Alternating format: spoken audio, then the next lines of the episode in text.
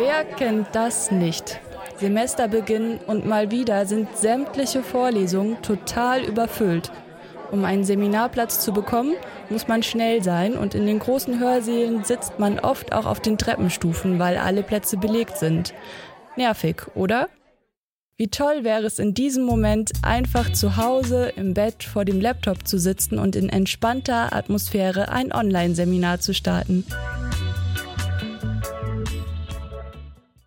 Bits und Bildung, der Podcast zur digitalen Hochschule. Und damit hallo und herzlich willkommen zu unserem Podcast Bits und Bildung. Wir sind Nico, Leo und Inka. Wir drei studieren an der Uni Leipzig und uns interessiert, wie die digitale Hochschule heute und in Zukunft aussehen kann. Worum es in dieser, unserer ersten Episode geht. Online-Seminare, genannt Massive Open Online Courses, kurz MOOCs. In dieser Folge informieren wir euch über MOOCs grundsätzlich. Wir klären ein paar Begriffe und reden darüber, wie die Online-Kurse zuerst genutzt wurden. Dann geht es weiter mit einem Praxisbericht. Leo hat sich nämlich auf einer MOOC-Plattform angemeldet und berichtet live, wie das so war für ihn. Ein bisschen Theorie gibt es im nächsten Blog. Da stellen wir euch ein paar grundlegende Basics zur Online-Didaktik vor. Wenn man Vorlesungen online abhält, muss man nämlich ein paar Dinge beachten. Anschließend diskutieren wir, was eigentlich nicht so gut laufen kann bei MOOCs und welche weit verbreiteten Irrtümer es gibt. Da haben wir auch mit Professor Kempen vom Deutschen Hochschulverband gesprochen. Zum Schluss wechseln wir die Seiten und reden mit einem, der tatsächlich MOOCs für eine große Plattform konzipiert. Thomas Staubitz arbeitet beim HPI und hat uns unter anderem verraten, welche Menschen sich aus welchen Gründen MOOCs ansehen.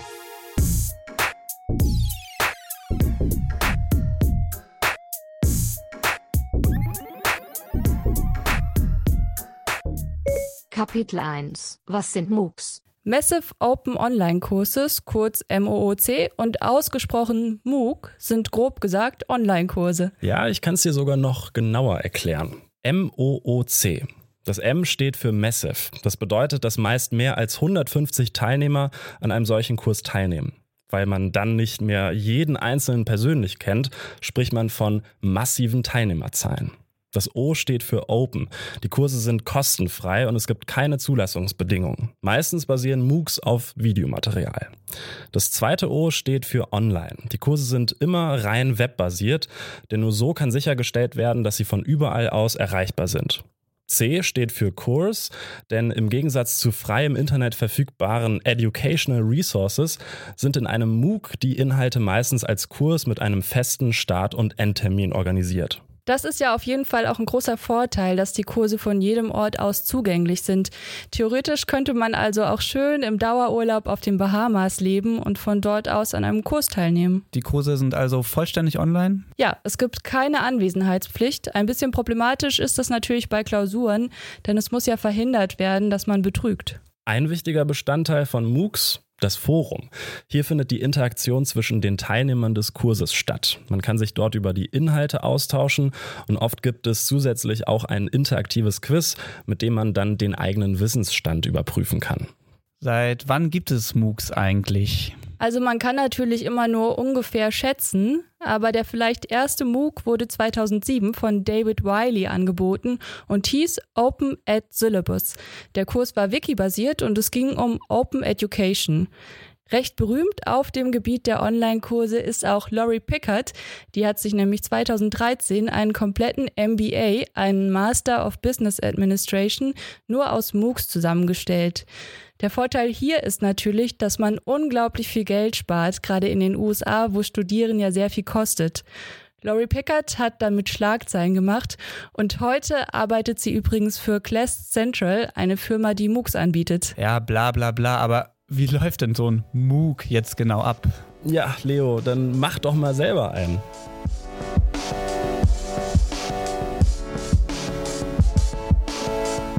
Kapitel 2 Leo macht ein MOOC. Ja, na gut, dann äh, mal angeschnallt und wir gehen ins Internet und machen so ein MOOC. Ich habe mich jetzt mal schnell bei OpenHPE registriert.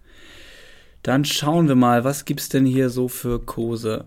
Okay, das HPI ist ein technisches Institut, deswegen gibt's hier eher Informatik-Zeugs, Netzwerkvisualisierung, okay, Data Engineering. Ich filter mal nach. Gucken wir mal, was sind denn so Kurse, wo man sich. Wie programmiere ich meinen ersten Minicomputer? Klingt auch gut. Ich glaube, Programmieren mit Ruby. Ich nehme mal sicher per E-Mail kommunizieren mit Leser unerwünscht. Zum Kurs. Das ist jetzt ein Kurs, den man auch im Selbststudium machen kann. Bin ich drin. So, jetzt habe ich es geöffnet und es kommt ein Begrüßungsvideo. Spielt ab. Das schaue ich mir mal an. Zeitaufwand etwa 10 Minuten. Ich begrüße Sie herzlich zu unserem neuen OpenHPI-Workshop äh, Sichere E-Mail. Jemand steht in meinem Studio. Die E-Mail, sicherlich eine der wichtigsten Internetanwendungen, eine der frühesten. Äh, eine kleine Einführung. Der Dienst, dass man sich Nachrichten. Begrüßung durch. Dann wollen wir mal. Zwei Wochen geht der Kurs. Erste Woche. Willkommen in der Lehrgemeinschaft. Jetzt habe ich verschiedene Symbole. Ich sehe gerade hier einen Begrüßungstext und dann sind hier scheinbar immer kleine Einführungsvideos, so Mini-Vorlesungen, so etwa 15 Minuten durchschnittlich, gefolgt von so einem kleinen Selbsttest. Ich werde mich jetzt mal ein bisschen um die Folien kümmern. Produziert werden die meisten Kurse auf dem Campus des Hasso-Plattner-Instituts in Potsdam. Hier gibt es ein Tonstudio, das von den Dozenten gebucht werden kann. Katharina John ist wissenschaftliche Mitarbeiterin am HPI. Sie erklärt den Aufnahmeprozess.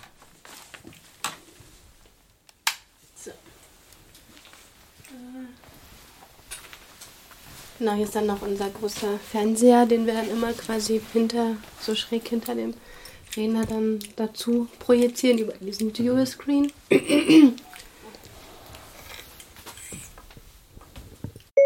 Wir gehen ja quasi ins Studio, wenn alles fertig ist. Die Folien sind fertig, wir haben äh, mehrmals durchgesprochen, was wir aufnehmen möchten und wollen es dann aufzeichnen. Dann haben wir ähm, unsere Kollegen aus der Medientechnik, die diese Aufnahme dann äh, vornehmen. Genau, wir stellen, also, ja klar, wir richten uns ein. Äh, da hinten hat man nochmal den, den Spiegel, dass alles sitzt. Wir haben die Folien sozusagen projiziert ähm, und dann beginnen wir unsere Aufnahme möglichst natürlich, möglichst frei, nicht ähm, jetzt wie beim Fernsehen zig Aufnahmen, um dann eine Minute zu produzieren, sondern wir sagen immer so, also meistens ist das Erste, was man aufzeichnet, das Beste. Das nehmen wir dann auch oft. Ähm, klar, manchmal braucht man einen zweiten Versuch, wenn es irgendwo hakt. Äh, ganz selten auch mal einen dritten. Aber dann sitzt es auch eigentlich. Also wir kalkulieren immer die dreifache Aufnahmezeit zu der Vortragszeit. Versprecher können passieren, wirken natürlich. Ähm, wir sind ja alle keine Tagesschausprecherinnen und Sprecher. Und genau, im Nachhinein wird es dann von der Medientechnik nochmal postbearbeitet sozusagen. Also wir schneiden jetzt nicht groß irgendwas. Ganz selten halt mal, wenn irgendwie zum Ende des Videos irgendwas gehakt hat und man es dann nicht ein viertes Mal aufnehmen äh, möchte. Ähm, aber vor allem geht es halt darum, diese beiden ähm, Aufnahmestränge zu einem zusammenzuführen. Also wir nehmen ja quasi die Sprechenden auf und wir nehmen auf, was projiziert wird, ob es Folien sind, ob es ein Video ist, was auch immer es ist. Alles, was aus dem Rechner sozusagen projiziert wird, wird nochmal aufgenommen und dann werden die beiden Videos sozusagen nebeneinander gestellt über dieses Teletask-System, sodass ich Vortragenden habe oder Vortragende und gleichzeitig die Folien oder was auch projiziert wird. So, ich habe mich jetzt durchgeklickt und mache immer hin und wieder so ein kleines Quiz, das ich eingeben muss. Hier, welche folgenden Aussagen über das Internet sind richtig? Das Internet besitzt eine homogene Struktur aus miteinander kompatiblen physikalischen Netzwerken. Äh, nee. Internet ist ein weltweiter Verbund verschiedener Netzwerke. Ja. Für die Übertragung von Daten im Internet wird der Domainname des Zielservers benötigt. Jo, auch. Gucken wir mal. Was ist mein Ergebnis? Richtig. Hey. Erste Frage richtig. Zweite auch. Nur bei der dritten habe ich ein bisschen gepatzt. Na gut aber ich habe 5,3 von 6 Punkten erreicht. Immerhin. So, am Ende der ersten Woche habe ich jetzt eine Hausaufgabe. Dazu muss ich jetzt was losschicken. Helfen lassen kann ich mir in den sogenannten Lernräumen. Das ist, glaube ich, sowas wie verschiedene Unterforen für Leute und da kann ich dann mal beitreten und dann mal schreiben, wer hilft mir bei der beim Anhängen der verschlüsselten Signatur ist vielleicht gar nicht so schlecht. Wer hilft mir dabei, die zu hängen? Wenn ich das jetzt über die Woche habe, dann schicke ich es ab und kann natürlich unter jedem Video scheinbar noch diskutieren mit den anderen. Ja, wenn ich auf jeden Fall durch bin, jetzt mit dem Kurs, kann ich mir anzeigen lassen, was ist irgendwie mein Fortschritt, wie viele Leute haben teilgenommen. 9852 Leute sind gerade eingeschrieben. Wie kriege ich einen Leistungsnachweis? Ähm, das Zeugnis erhält, wer in der Summe aller benoteten Aufgaben mehr als 50 Prozent der Höchstpunktzahl erreicht hat. Das ist doch super. Ah. Hey Leo, ähm, du hast doch erzählt, dass du diese MOOC-Plattform ausprobiert hast. Äh, wie gefällt's dir denn? Hey Nico, also ich finde ganz gut, dass man sich bei den vielen Kursen direkt einschreiben kann. Also es ist jetzt keine aufwendige Immatrikulation mit irgendwie tausend Unterlagen und vielleicht muss man auch noch Studiengebühren bezahlen. Das zum Glück nicht. Äh, auch so der Aufbau irgendwie mit diesen kurzen Videos, so kleine Vorlesungen und dann diesen Selbsttests finde ich echt nicht schlecht. Es gibt ja auch die Möglichkeit darunter dann irgendwie online zu diskutieren mit anderen Teilnehmern oder sich die Folien nochmal runterzuladen und nachzulesen. Das ist gut, genauso ähm, mein Fortschritt, den kann ich eigentlich auch ganz gut beobachten. Ähm, da wird mir immer so ein Prozent angezeigt. Das motiviert schon so ein bisschen, wenn man sieht, okay, hier habe ich schon 80 Prozent geschafft. Ja, gleichzeitig muss ich auch zugeben, so ein paar Videos habe ich ehrlich gesagt geskippt. Das war, da war ich immer so ein bisschen ungeduldig, wenn ich irgendwie vorm Laptop sitze. Das kann ich dann nicht so lange mir anschauen, ehrlich gesagt. Und deswegen ist, glaube ich, meine Teilnahmebestätigung auch nicht so aussagekräftig. Allerdings, wenn man eine ganz konkrete Sache wie zum Beispiel hier E-Mails verschlüsseln werden will, dann können so eine MOOCs echt schon eine große Hilfe sein. Ich meine, hier ist zumindest alles pädagogisch und fachlich echt gut aufbereitet. Für mich muss ich aber sagen, dass es, wenn so ein Kurs ein ganzes Semester gehen würde, nicht sicher wäre, ob ich bis zum Ende dran bleiben würde. Aber das kann auch ganz Typsache sein. Insgesamt finde ich es schon eine echt gute Sache.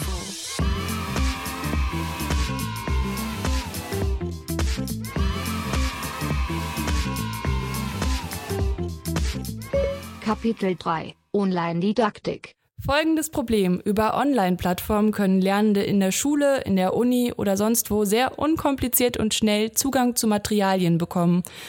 Oft wird aber online genauso unterrichtet, wie man das von einer ganz normalen Vorlesung gewohnt ist. Und das funktioniert nicht so ohne weiteres. Wie man Inhalte im Netz gut vermitteln kann, damit befasst sich das Forschungsfeld der E-Didaktik. Man spricht auch vom didaktischen Design.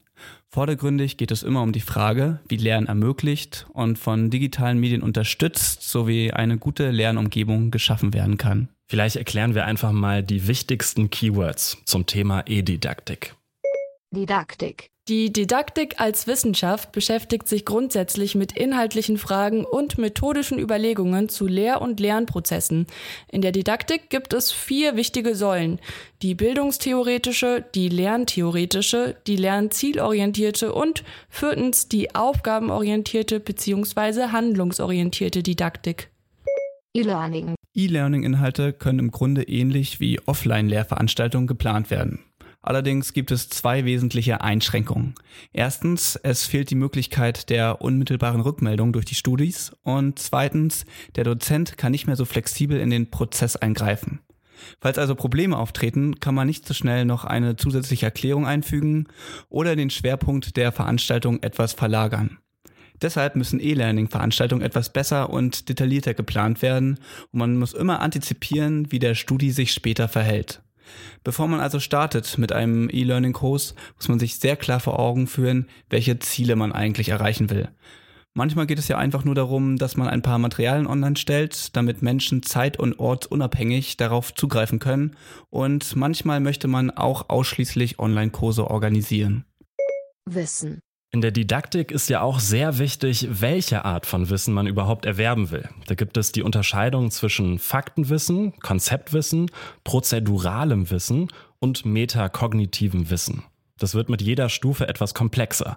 Während es beim Faktenwissen nur darum geht, Dinge auswendig zu lernen, geht es bei prozeduralem Wissen mehr darum, Lösungswege für Probleme zu finden. Und bei metakognitiven Wissen geht es um das Wissen über das Wissen. Also man setzt sich auf übergeordneter Ebene mit dem eigenen Wissen auseinander.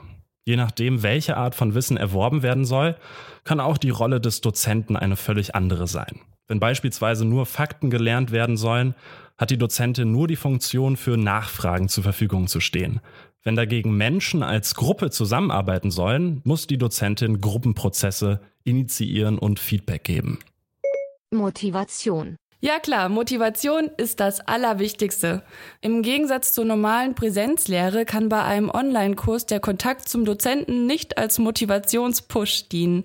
Deshalb muss schon bei der Konzeption eines Online-Kurses im Rahmen des Motivationsdesign darüber nachgedacht werden, wie die Motivation hochgehalten werden kann. Oft wirkt die Online-Umgebung selbst auch motivierend, weil das für viele Menschen etwas Neues ist. Dieser sogenannte Neuigkeitseffekt verfliegt aber bald wieder. Neben einer gut konzipierten Plattform können beispielsweise audiovisuelle Effekte oder Gamification-Elemente die Motivation erhöhen. Wichtig ist aber auch, dass man die Medienkompetenz der Studis richtig einschätzt und erreichbare Lernziele setzt. Wir halten fest, einen guten Online-Kurs vorzubereiten, ist gar nicht mal so leicht. Dass MOOCs mehr sind als analoge Vorlesungen im Internet, ist vielen nicht bewusst. Doch das ist nicht das einzige Klischee, das über MOOCs in der Welt steht.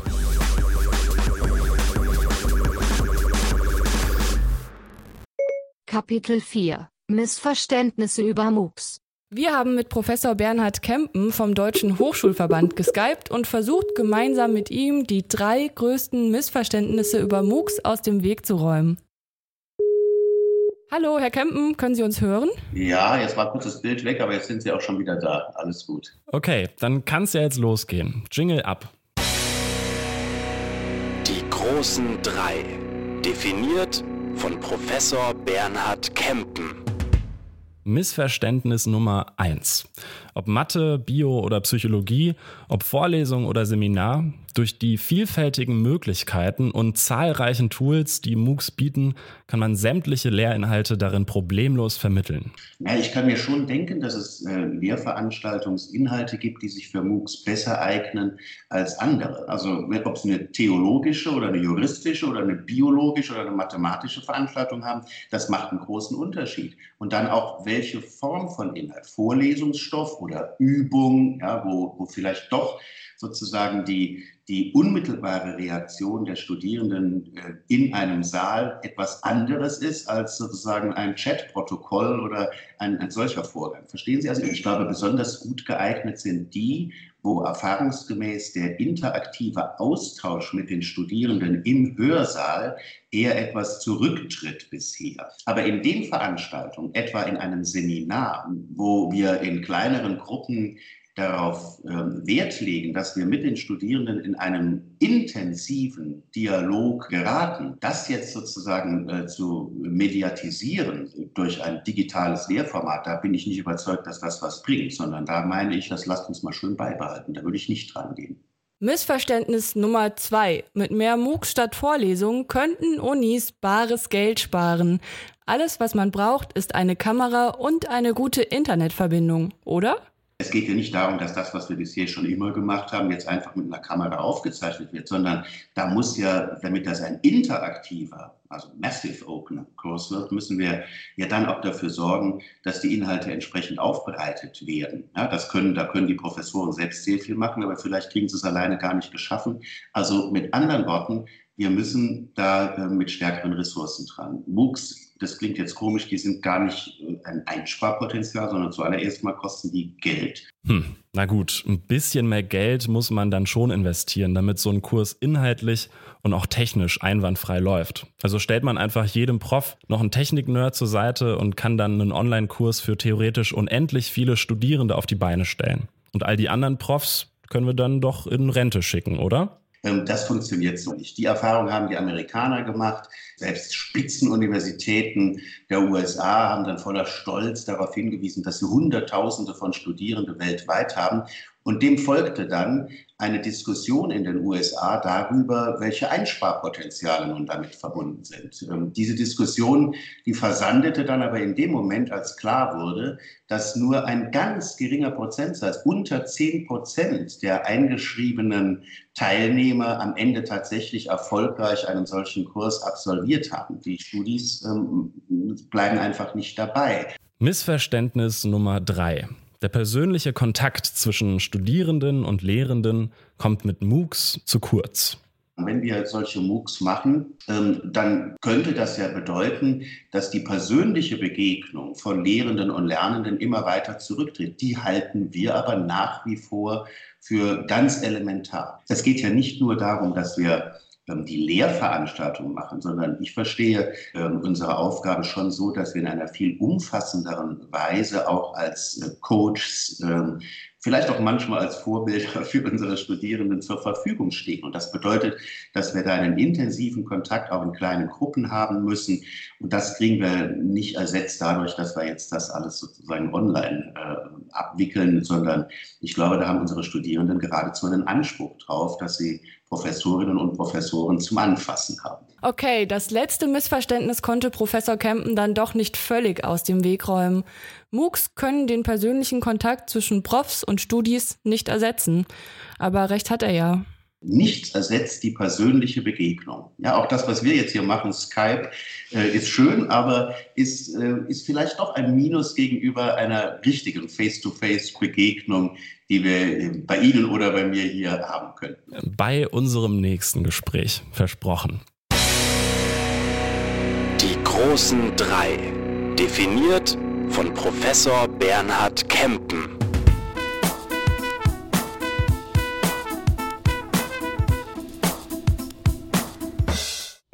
Kapitel 5 Insider-Informationen Ja, war ein ganz gutes Gespräch, oder? Was meinst du? Ja, ich fand's auch gut.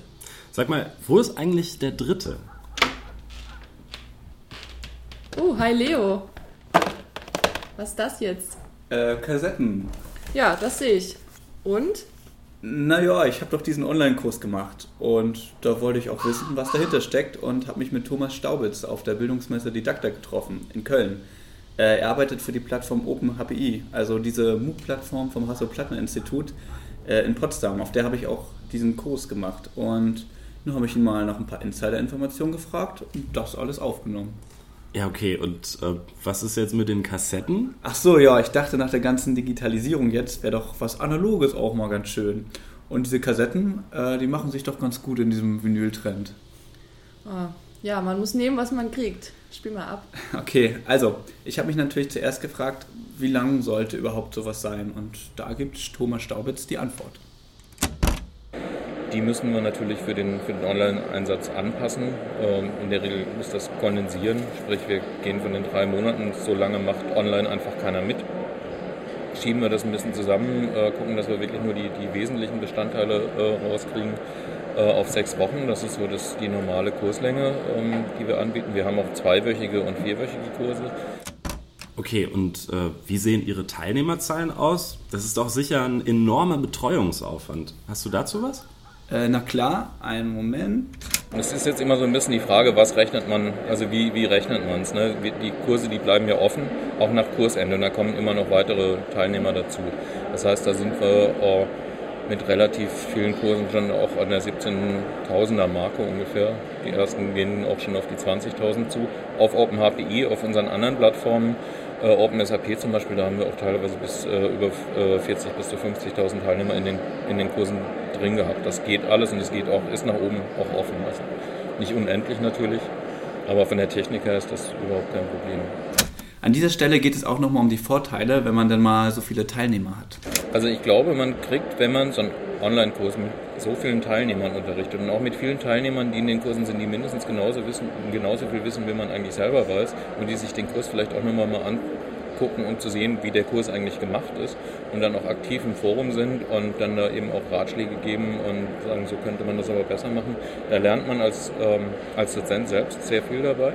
Es kommt auch ab und zu immer mal wieder vor, man, man äh, hat auf einer Folie einen Fehler. Wenn ich das jetzt in, in einer Offline-Vorlesung zeige, dann habe ich ja, vielleicht 20, 30 Studenten, die wissen das vielleicht auch noch nicht so genau und die merken das gar nicht. Wenn ich das in so einem großen Kurs zeige mit 10.000 Teilnehmern, da ist hundertprozentig jemand dabei, der diesen Fehler findet. Und dann kann ich natürlich auch meine Materialien deutlich verbessern. Okay, das leuchtet ein. Aber meine Frage bleibt, ist das nicht ziemlich viel Aufwand, 10.000 Leuten ihre Fragen zu beantworten? Oh ja, da hat er auch was so gesagt, aber äh, mein Kassettenband war an der Stelle zu Ende. Na toll. Sorry, ähm, aber ich fasse es mal ganz schnell zusammen. Also er hat erzählt, dass es tatsächlich sogar besser funktionieren kann, wenn man mehr Leute in einem Kurs hat.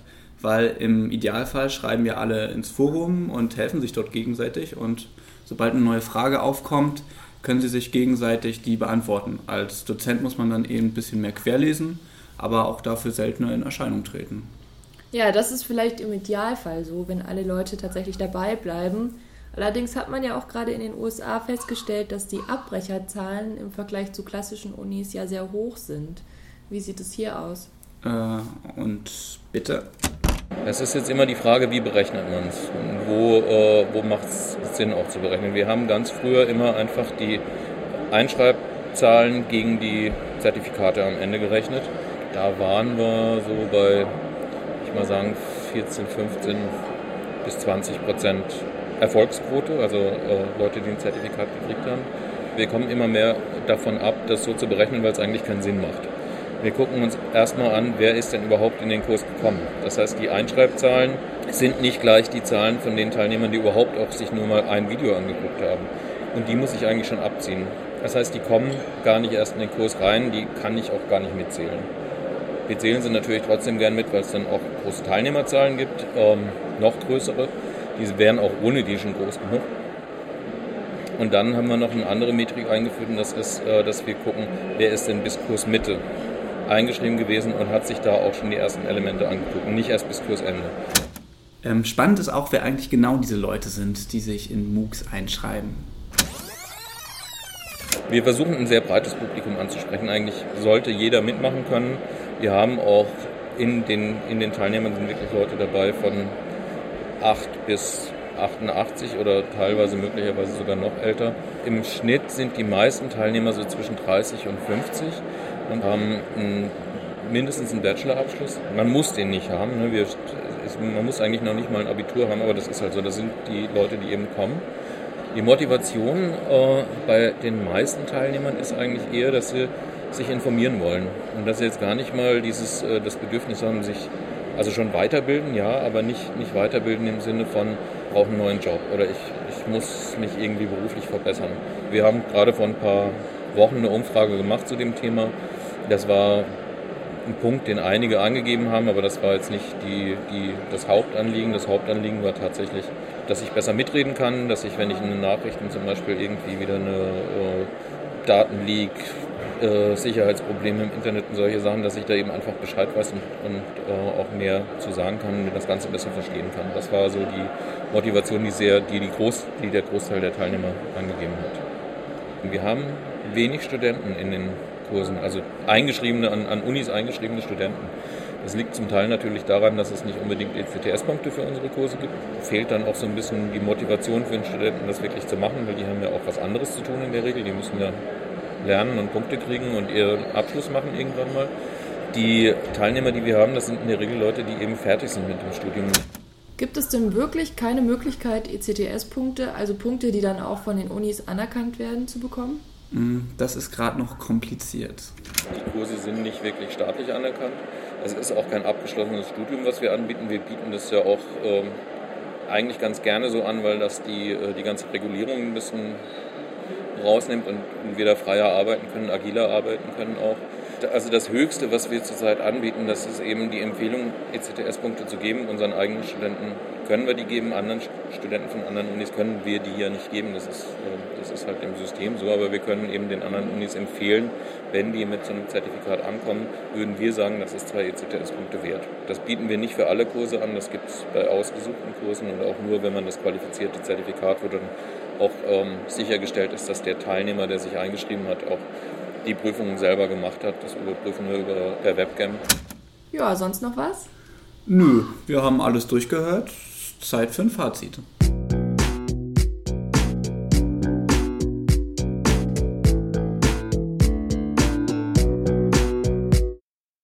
Das Fazit.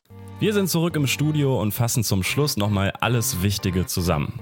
MOOCs sind mehr als Vorlesungen im Internet. MOOCs sind Online-Kurse mit sehr vielen Teilnehmern, die sich gegenseitig beim Lernen unterstützen. Dieser Austausch ist für den Lernerfolg unersetzlich. MOOCs sind meistens kürzer als analoge Lehrveranstaltungen. Deswegen kann man auch mitten im Semester einsteigen. Für Lehrerinnen und Profs sind MOOCs aber durchaus eine Herausforderung. Online-Didaktik ist das Stichwort. Wichtig ist vor allem, die Studis zu motivieren. Deshalb müssen machbare Lernziele gesetzt werden und Inhalte mit audiovisuellen oder interaktiven Elementen ergänzt werden. Brauchen wir also keine Hörsäle mehr? Danach sieht's nicht aus. Laut Professor Bernhard Kempen sind nicht alle Lehrinhalte gleichermaßen für MOOCs geeignet. Und der Kontakt zwischen Profs und Studis sollte seiner Meinung nach auch weiterhin im Real Life stattfinden. Leo, deine Kassettenclips aus deinem Gespräch mit Thomas Staubitz haben wir ja gerade gehört. Was war für dich so der spannendste Aspekt? MOOCs sind kein reines Uni-Thema. Überraschenderweise sind Studenten nicht die Hauptnutzergruppe, sondern Leute, die sich einfach für bestimmte Themen interessieren und darin weiterbilden wollen. Das war unsere erste Podcast-Folge zum Thema MOOCs. Bis zum nächsten Mal. Ciao. Bits und Bildung, der Podcast zur digitalen Hochschule.